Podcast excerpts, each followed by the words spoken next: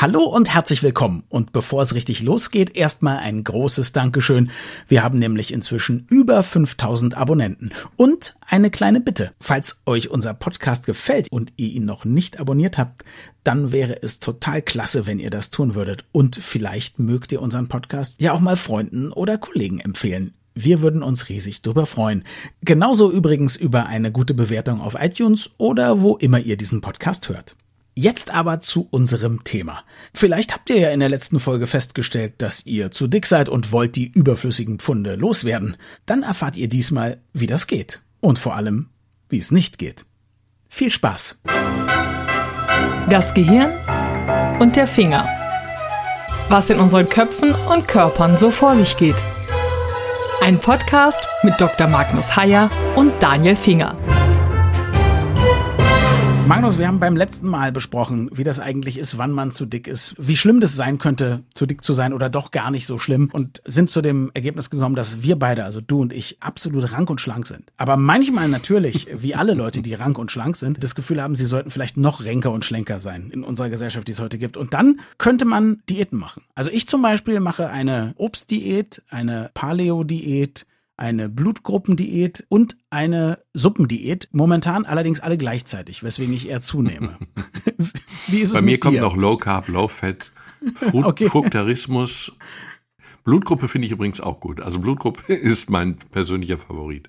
Ach, in, hinzu kommt noch die Calorie Restriction Optimal Nutrition Diät. Ja. Wir nennen uns Konis. Das sind Leute, die nicht schlank werden wollen. Das ist nur ein Beieffekt, der aber nicht angestrebt wird, die sich also mit einer massiv deutlich reduzierten Kalorienanzahl ernähren wollen, in der Hoffnung, dass genau diese Art von Hungermodus uns alt werden lässt. Mhm. Also nicht schneller altern, sondern mhm. eben ein hohes Alter erreichen lässt. Wofür es auch Hinweise gibt. Ja, da habe ich einen Beitrag mal gelesen. Ich glaube, es war im Spiegel über ein Ehepaar. Er ist, glaube ich, auch jemand, der da schon ganz lange in dieser, in dieser Fraktion unterwegs ist. Und dann wurde gezeigt, wie die dann da sitzen beim Essen und so. Und die sahen beide extrem unglücklich und abgemagert aus. Aber vielleicht war das Projektion. Aber man darf nicht vergessen, Sie haben zumindest ein Argument für sich. Das Argument ist, dass man, wenn man tatsächlich sehr massiv Kalorien reduziert, wenn man also wirklich in einer Art Hungermodus lebt, dauerhaft, dass man dann wirklich deutlich länger leben kann. Vorausgesetzt, man ist eine Hefezelle oder ein Fadenwurm oder vielleicht auch eine Fliege, weil genau bei diesen schnelllebigen Organismen, bei Mäusen aber jetzt auch, wenn ich ehrlich bin, mhm. genau bei diesen schnelllebigen Organismen ist es also tatsächlich nachgewiesen, dass der Hungermodus sie deutlich länger leben lässt. Ob das jetzt auch für Primaten gilt oder eben für Menschen gilt, ist schlicht möglich, aber ist absolut nicht sicher. Okay, bevor wir über einzelne Diäten vielleicht sprechen. Ich glaube, was du eben erwähnt hast, das ist ja dann schon fast eine, ich würde sagen, psychologisch-religiöse Frage. Also wenn wir darüber sprechen, gibt es eine Ernährung, die dafür sorgt, dass wir eben viel, viel später erst sterben. Das ist, glaube ich, nichts für diese Folge. Aber lass uns doch vielleicht, bevor wir über einzelne Diäten sprechen, mal so ein paar Ideen abklopfen, äh, die ich persönlich habe oder die vielleicht man in der Allgemeinheit hat. Also eine Idee, die ich habe, ist, es ist eigentlich egal, welche Diät man macht. Wenn man sehr konsequent irgendwie seine Nahrung umstellt und sehr bewusst darauf achtet, ist die Chance, dass man erstmal abnimmt, gigantisch groß. Dem würde ich in keinster Form widersprechen und die Wissenschaft ausdrücklich auch nicht. Wenn man jetzt die Pointe gleich vorwegnehmen wollte, es gibt schlicht und einfach Studien, Metastudien, die einfach verschiedene Diäten untersuchen oder möglichst viele Diätstudien untersuchen. Mhm. Und es ist denen einfach nicht gelungen, eine eindeutig überlegene, für alle eindeutig überlegene Diät zu definieren. Es ist wirklich wahrscheinlich so, dass für uns beide auch verschiedene Diäten die optimalen sind. Dass also tatsächlich nicht für alle Leute, die, ich sage jetzt Steinzeitdiät, die sinnvollste mhm. ist, sondern wahrscheinlich für ein paar. Für diejenigen, die damit sehr gut zurechtkommen und für diejenigen, die das dann auch sehr lange durchhalten. Mhm. Und das können eben unterschiedliche Charaktere sein und insofern ist die optimale Diät für alle schlicht nicht existent. Zweite Idee, eigentlich ist es am Ende total egal, was man macht, solange man und auch ob man überhaupt eine Diät macht, solange man weniger Kalorien zu sich nimmt, als man verbraucht, nimmt man ab und wenn man mehr zu sich nimmt, als man verbraucht, nimmt man zu. Ja, wobei der Körper allerdings da ganz bösartige Mechanismen hat, das Abnehmen um fast jeden Preis zu verhindern. Also es ist ja die Bilanz. Du nimmst eine bestimmte Menge von Kalorien zu dir und du verbrauchst eine bestimmte Menge. Wir haben einen genau. Grundumsatz, der verändert sich im Alter, wie auch immer. Deswegen werden wir im Alter dicker, weil der tatsächlich der Grundumsatz sich verringert. Und wenn du viele Kalorien verbrauchst, dann klar darfst du auch mehr essen. So die Theorie. Problem ist aber, dass der Körper schlicht und einfach sofort anfängt, Kalorien zu sparen. Kalorien zu sparen zum Beispiel, indem er das Immunsystem runterfährt. Das heißt, wenn du wirklich Kalorien verbrauchst durch Sport, musst du feststellen, dass Sport völlig ungeeignet ist, um schlank zu werden. Ich habe hier in einem Physiologiebuch nachgelesen, du musst viermal einen Marathon laufen, um ein Kilogramm Fett zu verbrauchen, rechnerisch zu verbrauchen. Und selbst das klappt nicht, weil der Körper dann eben an allen Stellen anfängt zu sparen. Was ist denn an diesen Ideen dran, die man ja durchaus bekommen kann, weil man, wenn man sehr, sehr viel Sport macht, auf einmal dann ja doch eine Veränderung merkt? Also an Ideen wie, wenn man sehr viel Muskeln zulegt, weil man Krafttraining macht, dann zum Beispiel verbrauchen diese Muskeln schon Kalorien, sprich man steigert den Grundumsatz. Oder wenn ich heftig Ausdauersport mache, ein oder anderthalb Stunden, dann ist der Stoffwechsel für 24 Stunden mindestens angekurbelt, sodass ich dann auch mehr Kalorien verbrauche. Ist da nichts dran? Nach meinem Wissen ist da wirklich nichts dran oder fast nichts dran. Es gibt die Beobachtung von Völkern, die sich sehr, sehr viel bewegen. Nomadenvölker. Die jagen und sammeln. Die jagen und sammeln und die sich mhm. dadurch wirklich ganz, ganz viel bewegen und die dadurch auch ganz, ganz viel Energie verbrauchen. Natürlich verbrauchen sie Energie. Sie verbrauchen Kalorien. Sie verbrennen Kalorien. Und am Ende ist es so, dass die gar nicht mehr Kalorien zu sich nehmen als Leute, die im Büro sitzen und an Excel-Tabellen sich abarbeiten. Und das ist rein rechnerisch gar nicht denkbar, aber es ist faktisch trotzdem so, weil der Körper an anderen Stellen, vor allen Dingen am Immunsystem, aber auch an anderen Stellen einspart. Auch im, im Zoo kann man es beobachten, also Schafe, Kängurus, Primaten, die in Freiheit leben im Vergleich zu Schafen, Kängurus oder Primaten, die im Zoo leben und sich viel, viel weniger bewegen. Die verbrauchen dann tatsächlich, die fressen dieselbe Menge und nehmen nicht zu. Jetzt frage ich mich gerade, du hast jetzt mehrmals erwähnt, dass das Immunsystem dann benutzt mhm. wird, um da ein bisschen was zu sparen. Bedeutet das eigentlich, wenn ich dann mich sehr viel bewege, sehr sportlich bin, vielleicht auch weniger esse, also versuche abzunehmen, dass ich eigentlich mein Immunsystem runterfahre? Ja, aber möglicherweise fährst du ein zu hochgefahrenes Immunsystem runter. Mhm. Möglicherweise ist es so, dass das Autoimmunsystem sozusagen zu hoch arbeitet und du es auf Normalmaß zurückstutzt. Möglicherweise ist es so, dass genau diese Lebensweise mit viel Bewegung und nicht viel Kalorien dabei die normale, die gesunde, die, ja, die vielleicht gesündere ist. Und das Immunsystem, das, das runtergefahrene Immunsystem muss nicht bedrohlich sein im Sinne von, dass du dich mhm. gegen Bakterien und Viren nicht wehren kannst. Es kann auch sein, dass es in einem sehr gesunden Bereich agiert. Okay, dass ich also quasi keine Autoimmunkrankheiten entwickle, dass das Immunsystem im Prinzip unser normales Immunsystem, was wir jetzt haben, fast schon ja, ein ADHS-Immunsystem ist, also zu viel machen will. Ja, und das es gibt ja viele Hinweise, die darauf deuten, dass es genau so ist, mhm. dass das Autoimmunsystem tatsächlich zu aktiv ist. Vielleicht ist das eine Ursache, vielleicht ist es nicht. Es ist hochspekulativ, aber möglich ist es schon. Bevor wir dann also über Diäten sprechen, die vielleicht dubios sind und uns wahnsinnig viele Feinde machen, lass uns doch mal darüber sprechen, was funktioniert. So wie wir jetzt geredet haben, klang es fast so, als ob es überhaupt gar keine Hoffnung gibt. Man kann im Prinzip gar nicht abnehmen. Aber ich weiß aus eigener Erfahrung, dass es mir schon mehrmals im Leben gelungen ist. Es ist auch mir schon mehrmals im Leben gelungen, aber mehrmals im Leben gelungen ist ja wiederum ein Hinweis darauf, dass es hinterher auch möglicherweise sich wieder ausgeglichen hat. Oder deute ich die Formulierung falsch? Nee, aber ich würde Folgendes sagen. Also ich werde jetzt ja auch älter. Ich weiß nicht, wie sich das in den nächsten Jahren noch entwickelt. Aber früher war das so, ich konnte drei, vier, fünf Jahre richtig, richtig, richtig reinhauen und dann auch Sport vernachlässigen und so und bin dann irgendwann schon dicker gewesen. Sagen wir mal, habe ich zehn Kilo zugenommen. Und dann habe ich darauf angelegt und wenn ich wollte, konnte ich sehr schnell zehn Kilo abnehmen. Und solange ich dann einigermaßen auf mein Essen aufgepasst habe, blieb ich auch ungefähr in der Region. Aber ich bin halt nicht jemand, der gerne aufpasst. Bei mir kommt dann irgendwann der Punkt, wo ich sage, jetzt ist mir alles egal. Und dann esse ich halt sehr, sehr viel und dann dauert es wieder drei, vier Jahre, bis ich richtig mopsig bin. Das hat den schönen, die charmante Bezeichnung Deichbruch. Phänomen.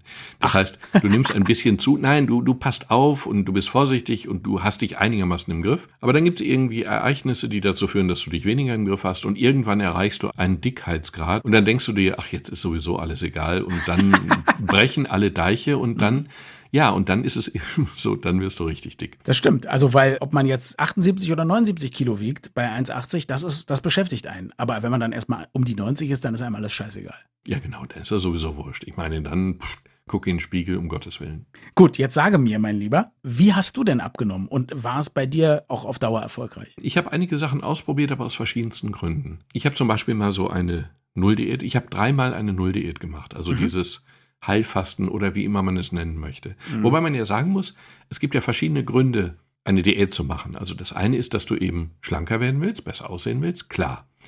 Es gibt auch den Grund, dass du entgiften willst oder dich von Schlacken befreien willst. Oder es gibt den Grund, dass du einfach von vielen Leuten hörst, dass sie sich sehr gut dabei fühlen. Also so eine mhm. Art nicht kultisch, nein, aber so ein bisschen eher psychisch fasten. Aus psychischen Gründen. Ja gut, ich meine, das ist ja, wenn Leute dir sagen, mach mal das, das ist geil, dann macht man das. Ob das jetzt Wellness heißt oder ein besonderer Kinofilm oder eben Heilfasten, dann möchte man das auch ausprobieren, klar. Genau. Bei dem Heilfasten beziehungsweise bei dem, beim Entgiften beziehungsweise beim Entschlacken möchte ich, um mir jetzt einfach Feinde zu machen, Bitte. einfach darauf hinweisen, dass es überhaupt keine Schlacken gibt. Da ist auch ein logischer Fehler hier drin. Also erstens gibt es keine Schlacken im Körper, die es also zu entschlacken gelte. Mhm. Und zweitens ist ja auch von der Logik her, wenn du eine Nulldiät, wenn du ein solches Heilfasten machst, dann ist es ja so, dass du erst den Darm stilllegst, also mit Laubersalz oder wie auch immer, und dass du hinterher ja auch wirklich keine Ausscheidung mehr hast. Urin natürlich, aber kein Stuhlgang. Mhm. Und du nimmst ja dem Körper sozusagen jede Möglichkeit, potenzielle Schlacken. Etwas abzutransportieren. Ja, genau. Er hat ja, Ja. gar keine Möglichkeit mehr, was abzutransportieren. Und insofern ist dieser Begriff Entschlacken, das ist ein dreifacher Denkfehler. Hey, es ist Marketing. Ja, genau. Es ist Marketing. Es klingt ja auch schön und plausibel und entgiften kann ja nicht falsch sein. Und ich glaube, entgiften dafür ist aber unserem Körper, glaube ich, die Leber zuständig, oder? genau. Und Ja. der nimmst du ja die Möglichkeit, du hast nur noch den Urin zur Ausscheidung oder den Schweiß, Mhm. wenn man so will. Aber das sind keine Wege, in denen du Gifte wegtransportieren könntest. Ich Ja. habe das nichtsdestotrotz gemacht, weil viele Leute erzählt haben, dass sie sich bei einer solchen Nulldiät oder bei einem solchen Heilfasten sehr gut gefühlt haben. Und ich habe es wirklich dreimal gemacht. Ich habe dreimal etwa eine Woche gar nichts gegessen. Ja. Und ich muss sagen, also am Anfang ist das ganz schlecht. Also am Anfang hast du einfach nur Hunger und du denkst nur ans Essen und du bist nicht in der Lage, am sozialen Leben teilzunehmen. So ein Tag oder so. Und dann wurde es erstaunlich, weil ich mich zunehmend wohler gefühlt habe. Ich habe natürlich viel Flüssigkeit getrunken. Ich habe, um ein bisschen Sinnlichkeit auf der Zunge zu haben, Kaffee getrunken, was man, glaube ich, optimal eigentlich nicht darf. Oder Suppen gegessen, also klare Brühe oder sowas. Und ich habe gemerkt, dass ich mich sehr wohl gefühlt habe. Ich habe weniger Schlaf gebraucht. Ich war tagsüber deutlich wacher. Ich war sehr, sehr geistig rege, hatte ich zumindest den Eindruck. Manchmal vertut man sich ja. Ich war sehr sinnlich. Also ich konnte dann an einer Tomate riechen und zufrieden sein. Und ich war auch so stabil, dass ich mit anderen zum Mittagessen gehen konnte. Ich habe damals beim Stern gearbeitet und wir sind zusammen zum Mittagessen gegangen und das hat mir ehrlich gesagt nichts ausgemacht. Ich hatte dann eben Mineralwasser mit Kohlensäure. Okay. Interessant war allerdings, dass ich hinterher davon erzählt habe und dann hat eine Sekretärin von uns gesagt, jetzt kann ich es ja sagen, Sie haben sehr streng gerochen und ich habe mich nicht getraut, das anzusprechen. Es passiert offensichtlich einiges im Körper, was auch logisch ist. Das ist aber nicht Entgiftung, sondern möglicherweise sogar das Gegenteil. Aber man fühlt sich gut. Ja, ich habe mal gehört, dass da einfach körpereigene Endorphine ausgeschüttet werden, weil wenn der Körper Hunger hat, dann macht er irgendwas, um dich sozusagen ein bisschen äh, wieder lebens- und arbeitsfähig zu halten. Genau. Ich habe mich jedenfalls sehr gut gefühlt und ich habe auch sehr gut funktioniert. Ich habe sogar einen Umzug gemacht und auch körperlich gemacht. Also Kisten gepackt und Kisten geschleppt. Und, und wie viel hast du denn abgenommen und wie lange hat's gehalten? Ja, und das war der zweite Effekt. Fast nicht, gar nicht. Also ich habe Okay. fast nicht abgenommen und Aha. gehalten hat sich das schon überhaupt nicht. Also um abzunehmen ist so etwas Radikales. Am Anfang nimmst du ab, aber du verlierst einfach nur Flüssigkeit. Das ist eine Ja. Illusion. Um wirklich Gewicht zu verlieren, ist das definitiv kein kluger Weg. Mhm. Interessanterweise, das ist jetzt nicht Heilfasten, aber das ist auch eine ganz krasse Reduktion. Ein Freund von mir hat erzählt, es gibt äh, bei Siemens so eine spezielle Kur, die man wohl einmal in seinem Arbeitsleben genehmigt bekommt und sie nennen es scherzhaft die Siemens-Diät. Und da bist du, glaube ich, ich glaube, es waren drei Wochen. Also es kann alle, alle Siemensianer mögen mir verzeihen, wenn ich das jetzt falsch Mhm. wiedergebe. Aber wenn ich es richtig erinnere, ist es drei Wochen, wo du am Tag ziemlich genau 800 Kalorien zu dir nimmst, das meiste über Gemüsesuppen und so weiter und so fort, also furchtbar gesundes Zeug. Und du bist den ganzen Tag aktiv. Da wird dann gewandert und Sport gemacht und so weiter und so fort. Und da verliert man dann locker in diesen drei Wochen 15 Kilo, was ich beeindruckend finde. Die Nachhaltigkeit, würde ich sagen, ist so mittelmäßig gegeben, ja. Also, 15 Kilo, mhm, ja. das finde ich bemerkenswert. Also natürlich, wenn du einigermaßen mopsig bist. Natürlich nicht, wenn du an der unteren Grenze deines Körpergewichts bist, schon, ne? Klar. ja, Moment, nee, klar. Wäre mir nicht unbedingt klar. Also der Körper braucht ja eine gewisse Energie und wenn du Ja, sagst, ja, genau. Also ich wollte nur sagen, der Mensch, mit dem ich gesprochen habe, das ist auch einer, der, der gerne isst und der jetzt nicht immer so ein Spargeltarzan ist. Und der hat Mhm. eben extrem viel abgenommen. Ja. Okay, es erstaunt mich, weil es überhaupt nicht meiner persönlichen Erfahrung entspricht. Mhm. Und es wäre auch nicht meine persönliche Empfehlung, weil die Nachhaltigkeit, glaube ich, ganz, ganz gering ist. Aber Mhm. Stimmt. wer halt hat recht, wenn es dann sehr gut funktioniert. Ich meine, es gibt ja ganze Kliniken, die genau darauf bauen. Meine Eltern waren früher Fans von dem sogenannten Buchringerfasten. Mhm. Das heißt, du bist in einem sündhaft teuren Hotel, in einem wunderschönen Ambiente. Du bekommst für das sündhaft viele Geld nichts zu essen, außer einem trockenen Brötchen wenn ich meinen Vater da richtig erinnere. Und du fühlst dich aber wohl. Du wirst, du hungerst, aber du fühlst dich gut und wirst bespaßt und aktiviert. Also mhm. ganz schlecht ist es nicht. Okay, mit der Nachhaltigkeit. Wir können ja gleich darüber sprechen, was im Körper passiert. Aber jetzt mal, was einfach mit der Psyche passiert. Also meiner Meinung nach ist es doch so, man hat so eine Diät, man ist dann irgendwie schlank und dann kommt man einfach irgendwann, weil man auch sagt, ich habe jetzt ja ein halbes Jahr, habe ich mir Mühe gegeben und jetzt sehe ich super aus. Und dann fängt man irgendwann an, ah, jetzt trinke ich mir doch noch zwei, drei Bier oder einen Cocktail oder so und dann schmecken ja auch die Erdnüsse an der Bar lecker und so weiter und so fort. Also sprich, man ist einfach nicht diszipliniert. Man isst dann auch wieder mehr über den Eigenbedarf. Ist das nicht das Hauptproblem an diesem berühmten Jojo-Effekt? Ich glaube, dass die Idee einer Diät über eine zeitlich begrenzte Zeit sowieso nicht die allerklügste Idee ist. Aha. Ich glaube, dass du wenn du wirklich dünner werden willst. Also du mhm. musst im Hinterkopf haben, dass dein Körper aus verschiedensten Gründen sein Optimalgewicht anstrebt. Optimal heißt aber jetzt nicht schlank, sondern wenn du mal in deinem Leben 80 Kilo gewogen hast, dann wird es dir sehr, sehr schwer fallen, diesen Sollwert, der sich in dein Gehirn eingebrannt hat, zu unterschreiten. Und wenn du wie ich schon mal 90 Kilo gewogen hast, wird auch das schwer. Ja, aber wieso merkt sich der Körper denn unbedingt immer das höchste Gewicht? Warum merkt er sich nicht das Gewicht, mit dem ich mich zum Beispiel am besten gefühlt habe und am agilsten war? Weil er immer noch gefangen ist in der Vorstellung, in der Angst, verhungern zu müssen. Weil er immer noch gefangen ist in der Vorstellung, dass Gewichtsverlust eine Bedrohung ist. Weil er gefangen ist in der Idee, dass wir Trockenzeiten, Trockenzeiten, Hungerzeiten überwinden müssen und dass ein hohes Körpergewicht eine optimale Sicherheit bietet. Wir kommen aus dieser evolutionären Prägung einfach nicht raus. Und im Gehirn ist einfach eingebrannt, dass du mal, ich sage jetzt willkürlich, 80 Kilo gewogen hast und der Körper strebt dieses Gewicht an. Ja, das ist einfach das Problem. Und da kommen wir sehr schlecht raus. Insofern glaube ich halt, dass eine Diät, die vorübergehend uns schlanker macht, einfach zum Scheitern verurteilt ist, weil am Ende wir immer wieder, also immer wieder nicht, aber wenn wir nicht die Konsequenz von Karl Lagerfeld haben oder so, dass wir ja. eben in der großen Gefahr leben, diesen Ursprungswert, nicht Ursprung, aber diesen höchsten Wert wieder zu erreichen. Aber das ist ja furchtbar für alle Leute, die, sagen wir mal, 150 oder 200 Kilo gewogen haben und sich mühsam runtergeholt haben. Die haben ja eigentlich keine Chance. Nein, überhaupt nicht. Der Gedanke ist nur der, dass ich glaube, aber ich bin nicht die Wissenschaft, sondern ich bin eine Meinung, eine begründete vielleicht, aber eine Meinung nur, dass ich glaube, dass eine Diät tendenziell darauf angelegt sein muss, wenig, möglichst wenig zu verändern, aber das Verhalten eben ein bisschen zu verändern und wirklich auf Dauer angelegt sein muss. Das Ziel kann nicht sein, innerhalb von vier oder acht Wochen so und so viel Kilo zu verlieren, sondern das Ziel muss sein, mit möglichst wenig Verhaltensänderung langsam Gewicht mhm. zu verlieren. Ich habe mir irgendwann angewöhnt, nicht mehr zu frühstücken. So. Mhm. Das ist eine, wenn man so will, kleine Intervalldiät.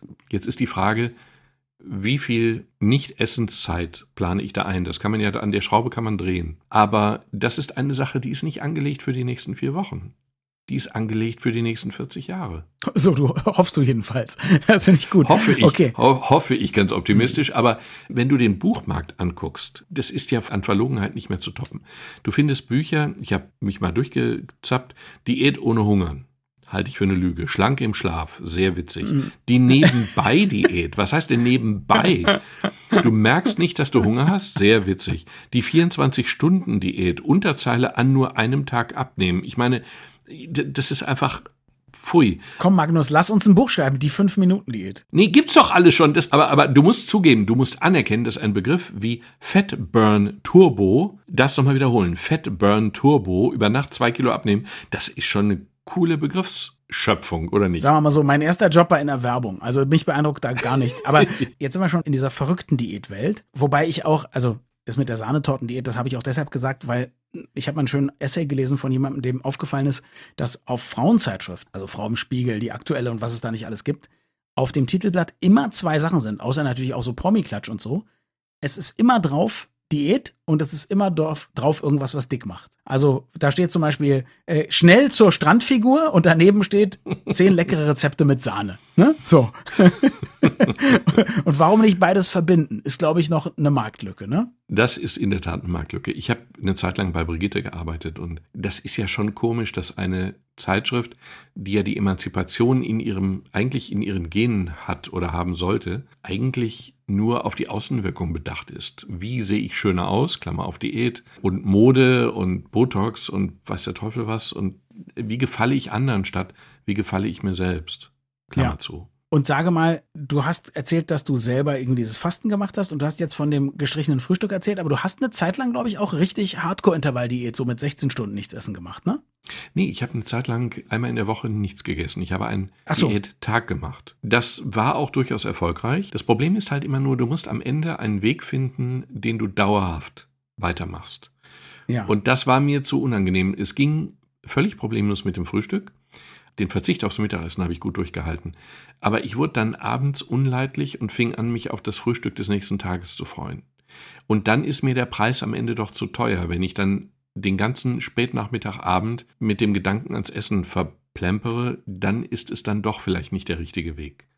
Im Moment vermisse ich mit dem Nicht-Frühstück und dem einigermaßen frühen Abendessen eigentlich nichts. Hast du denn mit dem Nicht-Frühstück und dem frühen Abendessen jetzt auch ordentlich abgenommen oder verhinderst du nur, dass du noch mehr zunimmst und damit dein Körper sich an ein noch höheres Normalgewicht gewöhnt? Ich nehme ab, aber ich nehme sehr, sehr, sehr langsam ab. Also das ist nichts, um irgendwelche beeindruckenden Werte weiter zu erzählen oder auf irgendeiner Cocktailparty zu beeindrucken. Es ist eine Verhaltensänderung, die relativ gering ist und die stabil etwas Gewicht reduziert. Nicht viel, mhm. aber etwas. Und das scheint mir auf Dauer der sinnvollere Weg. Vielleicht könnte man erst nochmal, erst eine Diät und dann in diesen Modus switchen. Aber am Ende, glaube ich, ist es eine Illusion zu glauben, nach einer, ich mache einmal im Jahr eine Diät und dann ansonsten ernähre ich mich mhm. normal, in Anführungsstrichen. Ja, wenn normal das ist, was wir in der normalen Zivilisation hier erleben, das ist ja gar nicht genau. normal für unseren Körper. Haben wir auch in der letzten Folge besprochen. Was ist dran? Daran, dass wenn man eine Diät macht, der Körper sich sofort dran gewöhnt, dass man wenig Kalorien bekommt, das sich irgendwie merkt und sobald ich mehr Kalorien bekomme, fängt er an, wie bekloppt Fettreserven anzulegen. Glaube ich nicht. Also ich glaube, dass dieser Sparmodus tatsächlich nur ein Sparmodus ist, solange er sparen muss. Mhm. Aber ich habe eine interessante Zahl gelesen, die ich für sehr aussagekräftig halte und, ja. halte, und zwar die, unser Körper ist, das, was wir erleben in unserer Zeit, in unserer in Anführungsstrichen gesättigten Zeit, ist ja, mhm. dass wir im Winter, im Sommer, in jeder Jahreszeit ausreichend zu essen haben und eher zu viel essen das ist nicht unsere natürliche Lebenserfahrung, evolutionär gesehen. Man hat in einer Studie 20.000 Frauen, 20.000 Frauen in Gambia, in, ich zitiere jetzt, naturnah lebenden Völkern. Ich kann mir nicht genau vorstellen, was sie meinen, aber naturnah nehmen wir jetzt mal so hin. Und die hat man über zehn Jahre beobachtet und hat dort festgestellt, dass die im Durchschnitt, im Durchschnitt zyklische Jahresschwankungen des Gewichts hatten von fünf Kilogramm. Fünf mhm. Kilogramm im, ich nehme an, Ende des Winters fünf Kilogramm weniger als Ende des Sommers oder so ähnlich, vermute ich ja. jetzt mal. Das ist ja ganz bemerkenswert. Das heißt also, dass der Körper einfach dafür gebaut ist, Fettreserven anzulegen und sie dann in nahrungsärmeren Zeiten zu verbrauchen. Fünf Kilogramm Differenz jedes Jahr ist ja eine ganze Menge. Also das Fett ist eigentlich eine Masse, eine Verhandlungsmasse, die man anlegt, aber die man auch wieder verbraucht. Und unser Problem ist, dass die nicht verbraucht wird. Die wird angelegt, weil der Körper befürchtet, wir brauchen sie irgendwann. Und dann kommt eben diese Hungerzeit nicht und dann bleibt die Fettmasse da und es wird immer noch mehr angelegt. So, immer noch mehr angelegt. Du hast gerade erzählt, was für absurde Diäten angelegt werden. Und jetzt lass uns doch mal über ein paar sprechen. Also diese Paleo-Diät, die ist doch total beliebt, vor allem bei Männern, die eh sowieso gerne Fleisch essen und Fett und die dann einfach Bacon mit Steak essen und sagen, also die aber behaupten, ich habe total viel abgenommen. Das ist ja das Verrückte. Glaubst du ihnen das? Na, bei manchen sehe ich's, aber es kann eben sein, deswegen ja meine, meine Frage vorhin, ob es einfach daran liegt, dass man sich jetzt überhaupt mehr, wenn man natürlich dieselben Steaks isst, die man immer isst, aber die Kartoffeln weglässt, dann hat man natürlich ein paar Kalorien gespart. Und wenn man das Brot auch nochmal weglässt und so, ja, so erkläre ich mir das. Also ich würde es mir anders erklären. Ich würde mir einfach erklären, gibt die Beobachtung, dass wenn du anfängst selber zu kochen, zum Beispiel, mhm. dass du dann abnimmst. Warum nimmst du ab? Weil du einfach dich mehr mit dem Essen beschäftigst, weil du einfach mit Freude kochst und weil du bewusster isst. Also wenn du selbst kochst mit Liebe, dann wirst du das Essen nicht vor dem Fernseher beiläufig zu dir nehmen, sondern bewusster. Ja. Und dadurch wahrscheinlich weniger. Okay, hm. vielleicht kommt ja auch beides zusammen. Gesparte Kartoffeln und gespartes Baguette und dazu noch bewussteres Essen und weniger. Genau, aber ich glaube, wenn du dich intensiv damit auseinandersetzt, dass du schon allein dadurch abnehmen kannst. Wir haben mal als Kinder mit einem Onkel Apfelwein zu Apfelschnaps hochdestilliert. Also okay. Wein gemacht und zu Schnaps. Und haben dann immer gedacht, ja, und das ist ja vielleicht ein Problem und dann wird man zum Alkoholiker. Und genau das Gegenteil ist ja der Fall. Wenn du Alkohol selber machst, dann wirst du ihn mhm. auf völlig andere Weise genießen, als wenn du ihn in Massen zu dir nimmst. Vielleicht ist das Beschäftigen mit Essen, wie bei der Paleo-Diät, vielleicht ist das ein Faktor. Ich meine, die sind ja nicht gerade alt geworden, die Menschen in der Steinzeit. Also nee. es gibt keinen Grund, das wirklich alles anzustreben, weil dann sind wir mit 40 Jahren tot. Oder mit 50 oder ich weiß nicht. Aber schlank, schlank tot. Aber schlank, aber tot. Okay, klingt nicht so gut. Äh, ich habe auch gehört, dass wenn man eben so viel Fleisch isst, dass das ganz furchtbare Nebenwirkungen im Körper haben soll. Wenn du ganz viel Fleisch isst, dann hast du irgendwann ein Harnsäureproblem und dann hast mhm. du Gicht und dann, dann hast du ein sehr, sehr schmerzhaftes Problem. Also das ist dann schon auch ein Argument dagegen. Es ist auch ein moralisches Argument dagegen, viel Fleisch zu essen. Es spricht wenig für eine vegetarische Ernährung aus gesundheitlichen Gründen, aber es spricht natürlich viel für eine vegetarische Ernährung aus ethischen Gründen. Jetzt haben wir vorhin schon so ein bisschen geschmunzelt über die Blutgruppendiät. Also die Idee, dass je nachdem, welche Blutgruppe man hat, man unterschiedliche Sachen essen soll. Was hältst du davon? Gar nichts. Ich habe auch nie irgendwo eine Studie gefunden, die auch nur annähernd plausibel machen sollte, was eine Blutgruppe mit der Ernährung zu tun hat. Ich habe einfach keine gefunden. Es mag welche geben. Ich glaube es aber ehrlich gesagt nicht. Es gibt auch Diäten, es gibt auch mittlerweile Anbieter, die bestimmte Lebensmittel verkaufen, die sie angeblich für dich individuell zusammengestellt haben. Und um das individuell zusammenzustellen, brauchen sie deinen genetischen Fingerabdruck. Das ist ein ganz toller Markt, weil du ja dann den Eindruck hast, wenn sie deine Gene kennen, dann können sie das für dich absolut optimale Essen zusammenstellen. Daran ist aber nach meinem bisherigen Wissen nichts wahr. Es ist einfach nur ein ganz toller Marketingtrick ohne wirklich jeden realen Hintergrund. Gibt es Diäten, die du nicht nur vielleicht für doof befindest, sondern wo du denkst, die sind wirklich schädlich? Das sollte auf keinen Fall jemand machen? Naja, wenn es allzu einseitig ist, dann finde ich es problematisch. Also sich nur von Obst zu ernähren, halte ich dann schon für lebensgefährlich und vor allen Dingen, wenn es sich um Kinder handelt, dann ist eine mhm. zum Beispiel vegane Diät einfach ein Problem.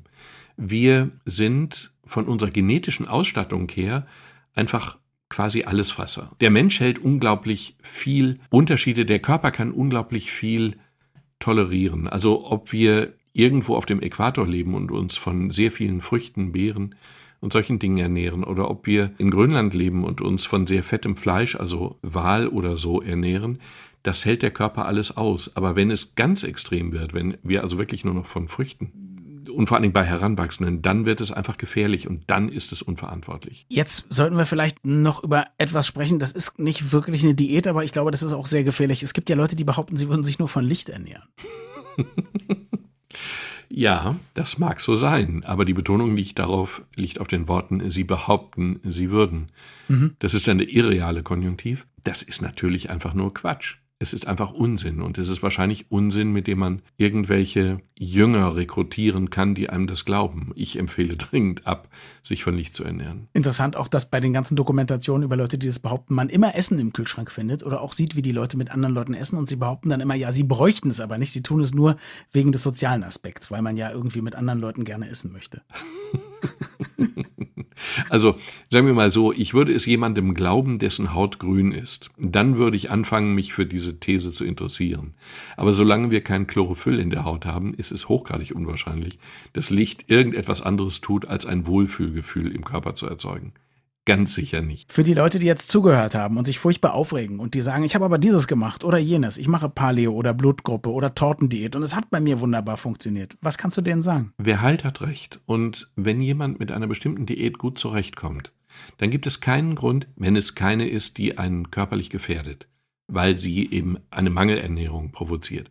Aber wenn jemand mit irgendeiner dieser Diäten sehr gut zurechtkommt, dann soll er genau diese Diät weiter nutzen, weil sie für ihn vielleicht das Richtige ist, weil sie für ihn in der Beschäftigung damit einfach das Richtige ist. Ansonsten möchte ich auf eine Kleinigkeit hinweisen. Es gibt einen Begriff Orthorexie, steht im Lehrbuch und heißt die pathologische Überbeschäftigung mit Essen die pathologische Überbeschäftigung. Also Leute, die sich von morgens bis abends mit der Frage beschäftigen, wie sie sich optimal gesund ernähren, leben wahrscheinlich schon durch diese Tatsache alleine nicht gesund. Der Körper ist sehr flexibel, man sollte nicht zu viel essen und man sollte sich nicht zu viel Gedanken machen, was man isst, finde ich. Danke fürs Zuhören und bis zum nächsten Mal. Wir freuen uns immer über Feedback an mail@gehirnfinger.de.